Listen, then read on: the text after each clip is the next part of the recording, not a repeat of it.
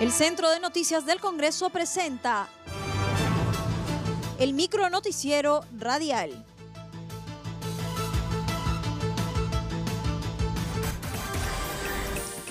¿Cómo están? Los saluda Claudia Chiró, que hoy es martes 7 de julio y estas son las principales noticias del Congreso de la República. Presidente del Congreso Manuel Merino de Lama en exclusiva a CNC Radio dijo que lamenta las críticas hechas por el presidente Vizcarra tras aprobar en primera legislatura reformas sobre la inmunidad parlamentaria. Bueno, primero yo lamento que el presidente hable en estos términos, porque creo que lo que ha sucedido en el Parlamento, y creo que ahí tenemos que marcar una diferencia, no podemos poner como ejemplo lo sucedido en el Parlamento pasado. Aquí es una decisión que han tomado los 130 parlamentarios, de algunos de ellos ofertas electorales en campaña y otros porque naturalmente viendo los acontecimientos de los hechos que vienen sucediendo en el país, se necesita generarle confianza a la población y generar confianza a la población significa de que nadie puede tener privilegios. Y en este caso particular, el debate se ha dado en la Comisión de Constitución. Es bueno que el pueblo sepa que hay tres dictámenes, uno en mayoría y dos en minoría.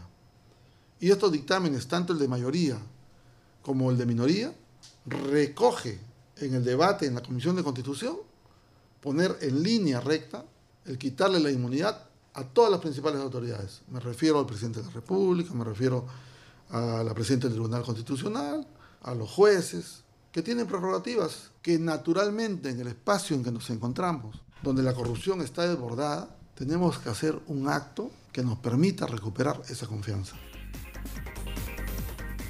En Comisión de Mujer aprueban proyecto que acelera los procesos para casos de violencia contra la mujer y la familia. La Comisión de la Mujer y Familia que preside la congresista Carolina Lizárraga aprobó por mayoría el dictamen recaído en el proyecto que propone modificar la ley para prevenir, sancionar y erradicar la violencia contra las mujeres y feminicidio en los supuestos de flagrancia. La parlamentaria Arlet Contreras señaló que la norma busca promover la protección del derecho de las mujeres a una vida libre de violencia y garantiza su acceso a la justicia incorporando la simplificación procesal a través de la incoacción del proceso inmediato para los delitos de violencia contra la mujer y los integrantes del grupo familiar y el feminicidio en los supuestos de flagrancia. Cabe precisar que el grupo de trabajo también recibió al director ejecutivo del Programa Nacional de Alimentación Escolar Cali Huarma, Freddy Hernán Hinojosa Angulo, quien disertó sobre la situación del programa que dirige en el marco del estado de emergencia nacional declarado a causa de la pandemia del COVID-19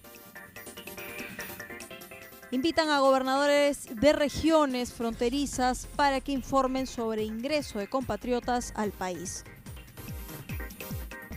En Comisión de Relaciones Exteriores se acordó invitar a los gobernadores regionales de Puno, Amazonas y Madre de Dios para que informen sobre los problemas que tienen nuestros compatriotas para ingresar al país a través de sus fronteras. Los integrantes del grupo de trabajo también aprobaron los seis dictámenes de archivo planteados en la agenda del día, entre los que figura el predictamen recaído en el Tratado Internacional Ejecutivo, mediante el cual se ratifica el acuerdo entre el gobierno de la República del Perú y el gobierno de la República Francesa relativo a la creación del programa de cooperación científica EcoNord.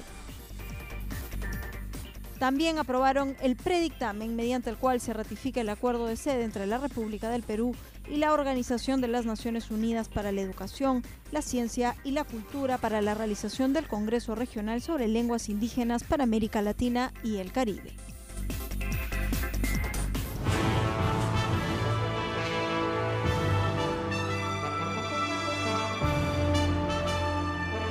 Hasta aquí el micro noticiero radial del Centro de Noticias del Congreso, una producción de la Oficina de Comunicaciones.